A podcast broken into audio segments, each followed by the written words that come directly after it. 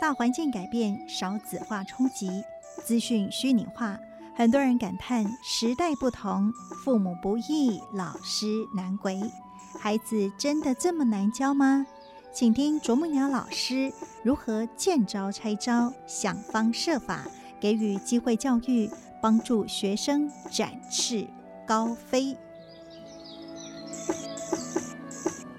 啄木鸟老师时间。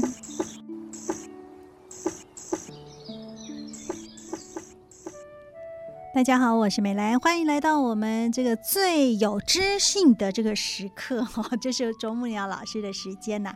那这个是我们跟慈济科技大学谢丽华主任呢，呃，有这样的一份对谈哈。那希望呢，在我们很轻松的环境当中，可以带给大家不同的这个思维或者是思考的方向。那在今天呢，我们要跟大家一起来分享，其实，在台湾的这个教育体系里面，的确。有很多非常特殊的那，因为现在越来越民主，越来越开放自由，都希望每个人都可以有抒发的管道，然后呢，这个管道是可以很通畅的，善用它的确是很好。但是如果不善用啊，不只是有沟没有通，而且还会变成对立跟冲突哈。所以，我们今天就要来谈谈如何沟通，哎，没有障碍，然后呢，甚至把它变成是一种。艺术呢？有趣哦。其实这个刚才美兰师姐做了一个很好的开场白嘛，哈，那个教育部就希望有一个通畅的管道，可是这个通畅的变成学生直通教育部这样的一个通畅，却没有鼓励了学生在校内的。畅通沟通了啊，所以这也就是我一直在观察很有趣的现象。所以有一次学生来我的办公室的时候，我也跟他笑啊啊，我甚至在班上也这样子跟学生讲说。你们好笑了，对学校有什么意见，不去跟校方相关单位沟通，你们直接跟教育部讲，教育部可能连你的信看都没看，他就转给我们学校了。那我们学校回答他的，他看也没看就转给你了。我的目的其实，呃，当然这个点讲法可能对教育部也不公平，最主要的意思就是说，教育部从来也没有对学校有什么的，呃。措施啦啊，那就希望学校去回复学生，然后呃学校也这样子回复学生，后续好像也就没什么动作了啊。可是以我来看的话，我比较鼓励学生应该学习跟相关单位去做表达跟沟通啊。那有时候学生也会来找我啊啊，那来找我沟通的时候，通常我先听一听他的需求。啊，孩子表达的那个方式，如果你先把需求听明白了，你回应需求啊。我今天先说回应需求这件事情，比如说我们也呃接获学生跟我们讲说，哎呀，我们应该在我们的学校开一个近视书轩啊。那他需求是什么？是开店吗？需求是喝咖啡吗？还是什么？那你就明白，那个需求不是书轩整个开那个地方，怎么看？以人家的成本都不可能去那个学校三千人的学校去开一间书轩嘛啊？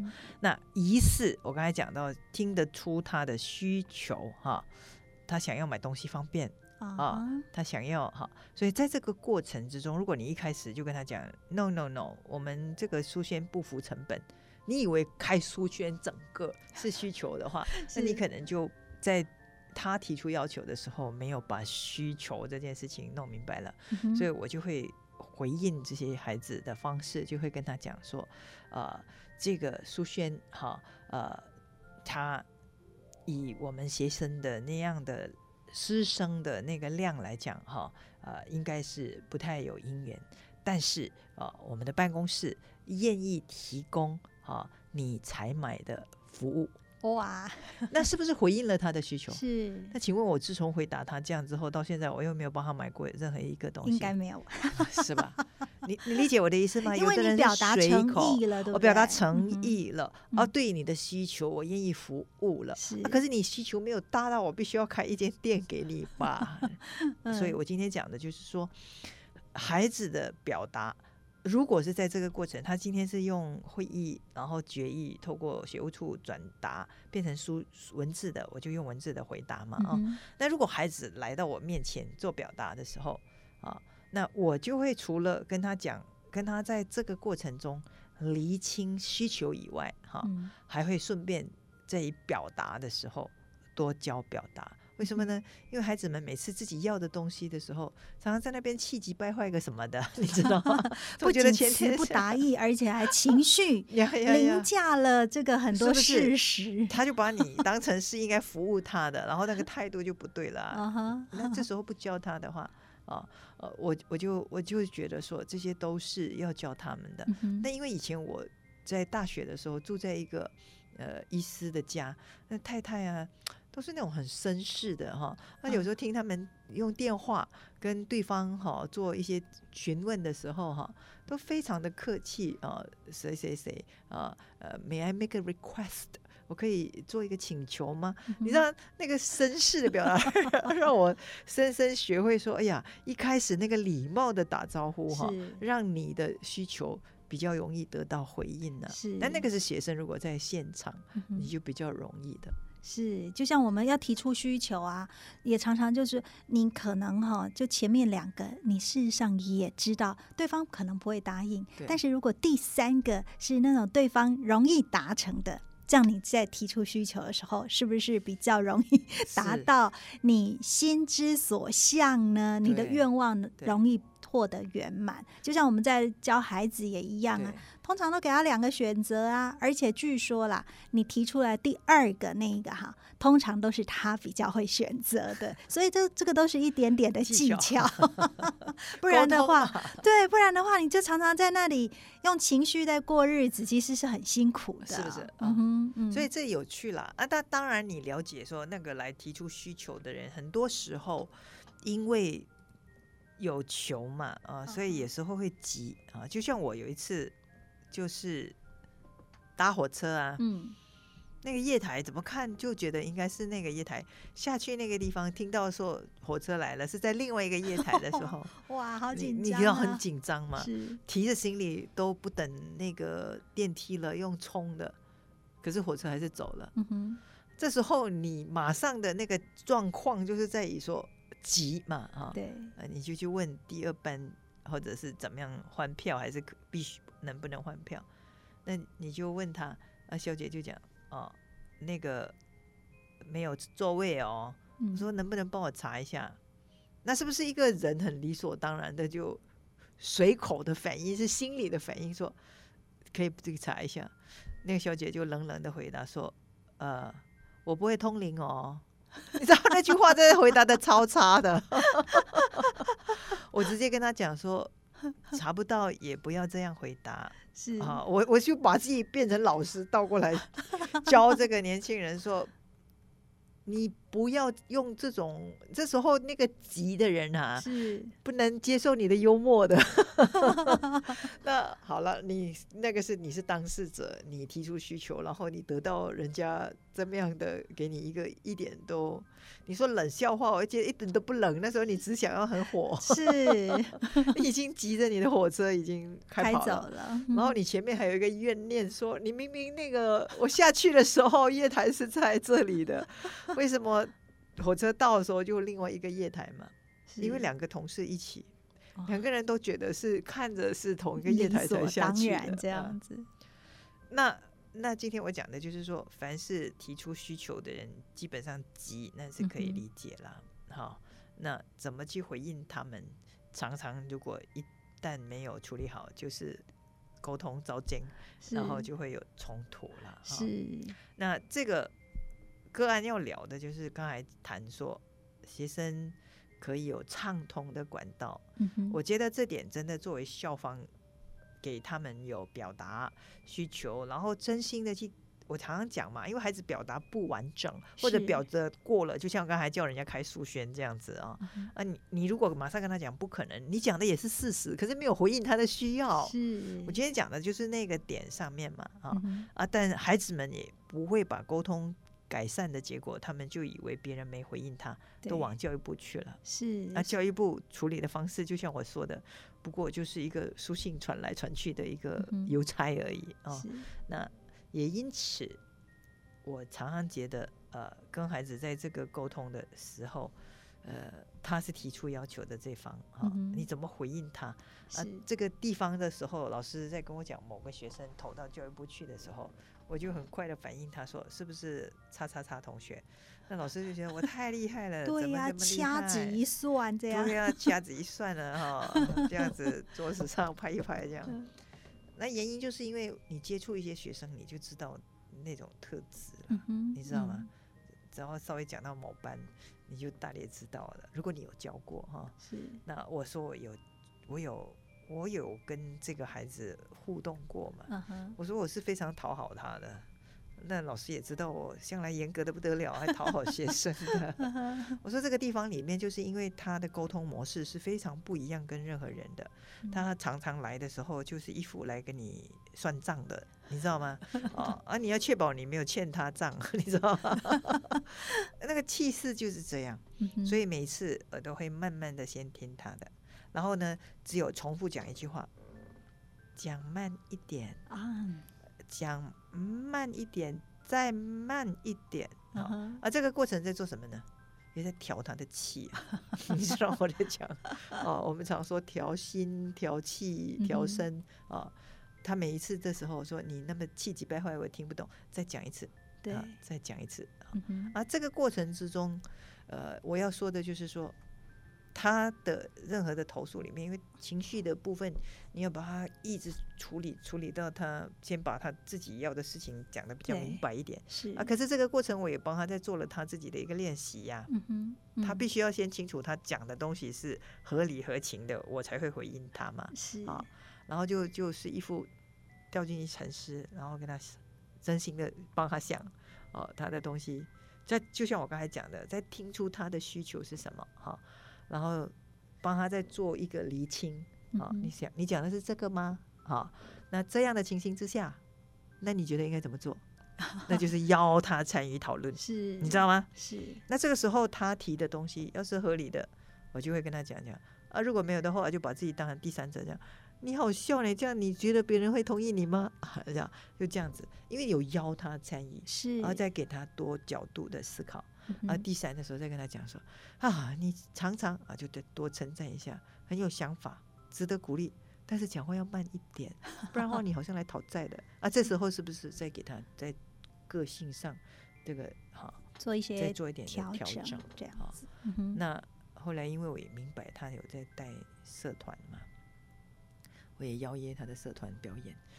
一方面，我的意思是说，不因一件事去废一个人了、嗯啊，就给他啊，所以他从那个常常也给我们很考验的哈，到最后的时候，总算可以把他安全的送毕业。这个过程真的很不容易啊。不过呢，我觉得哈、这个孩子为什么他的那个情绪常常都是这么的嗯犀利哈？我觉得他真的是小时候那个情绪在跟主要照顾者没有处理好，因为我记得我的孩子哈。有一阵子，就是阿嬷带他去我弟弟那里玩耍。那因为就最小嘛，那我弟弟都会说啊，就让弟弟呀、让弟弟呀、所以后来他发现，哎，这个好像用他的方法是可行的。所以，尤其是这个孩子一哭一哭闹，大部分大人通通满足他们的心愿。所以后来我就说，哇，可以几礼拜邓来先没弄搞到用考哎。然后呢，我就让他一直哭，一直哭，我就说。哭无效，对我，我就记得我那个枕头还挺大的，他哭湿半个枕头，然后呢，哭哭哭哭到后来，我就看着孩子，我说哇，这个一个礼拜，你看他学到了一招，让大人必须屈服于他的这个好 p e p 然后呢，我就笑了起来，我就一直笑，一直笑，哎，孩子发现奇怪，这个妈妈怎么好像用哭没笑，然后二还还还笑、对对，对对，那个反应出乎他的意料。虽然那时候他其实只有两岁多而已哦，但是呢，后来啊，诶，他就因为我的反应也超出他的预期了嘛，所以他就诶渐渐哭声就停止了。不然那时候我的嫂嫂、我妈妈他们通通来敲门，发生什么事，我都说没事没事哈、然后就诶就。我就让他这样子情绪可以获得抒发，然后二来呢，我也用不同的情绪跟他互动。再来呢，那他就 就讲了什么？那我就说你这样我听不懂，你要好好讲。啊，还是一边哭一边讲。然后我说这样我还是听不懂。然后呢？哎，到后来他一定要情绪停下来，然后他有办法好好的去说。然后呢，我后来发现，孩子，你只要让他哭三次，他发现用哭的不哈，这辈子哈他都不会用这样来表达了。那他也知道，就说哦，可以怎么样好好表达。所以其实这个大概要能杀回时尊哈，还情绪不。好好啊，去疏导，然后去呃做比较正确的呃这样表达。不过这个这个孩子这样观察几年下来，真的是觉得那个个性特质里面哈，就是尖锐哈。这种尖锐的孩子，当然他毕业出去之后，作为老师师长的，总是要祝福他嘛哈。是呃，还是希望他能够圆润一点点，不然的话哈，这种没有没有。只要不依我的，我就不高兴，然后就想要在网上，这个不是处理事情的方法哈。投诉人最好的方式就是学会跟相关单位用更理性的方式沟通，然后可以达到自己要的哈。是，那不是因为我讲了我就非得不可。我有时候也是跟学生讲，我说成熟的大人，呃，应该就是说，当然有时候除了。沟通事情，还有沟通情绪啊。那你沟通那个情绪的时候，你需要去表达你的感受啊。但是你不一定期待别人一定回应你，你知道吗？可是你只要学会说，我有机会，我有空间表达了，你这么对待我，我的感受是什么？我的心里就应该要放下了，因为我觉得，呃，我期待任何人的回应都其实是。不理性的啦，你知道我的意思了没有？因为他不一定要回应你，更何况他是你的主管的时候啊。是。那当然，这个地方里面很巧妙。有时候你你在教他那个未来工作的文化伦理的时候，他不一定能够体会。那也就是我今天讲的，台湾高教普遍就在这个民主自由里面，太鼓吹孩子的权益哈，呃，少了。让他们理解权益跟义务其实是一起来的这件事情，所以这个也是在学习怎么样呃，不仅是沟通表达，我觉得这个也是在民主化的过程里面哈，我们没有真正很到位的地方，才会嗯，就是虽然有管道，但是这个管道呢，并不代表就是说呃，我就这样子很恣意随便去使用它啦。那如何能够真正？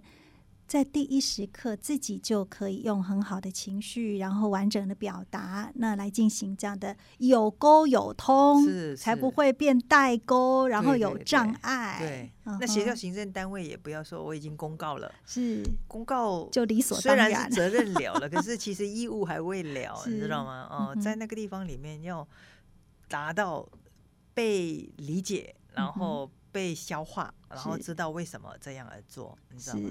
所以常常说行政工作很有趣，你也可以简的话，这就是这个就是办法，这个就是呃照章处理哈。呃，行政里面也可以呃因个案而有别，然后有很多的沟通，呃多一点的理解。我刚才讲的需求这件事情，孩子因为他的层次就是把需求这件事情弄得非常的复杂、的混乱，然后让你行政很抓狂。可是你只要帮他。剖析，可是你就会帮他厘清他的需求。其实他需求只是这么少而已，可是他要求的东西是这么大。我一开始用的那个例子其实是很鲜明的，是年轻人常常会这样子。是那尤其呢，老师用了更好的方法之后，让他参与思考，然后呢，也可以引导他真的能够找到解决的方法。是，我想这样的方式哈，才真正的是圆满沟通了哈。我们非常感恩老师。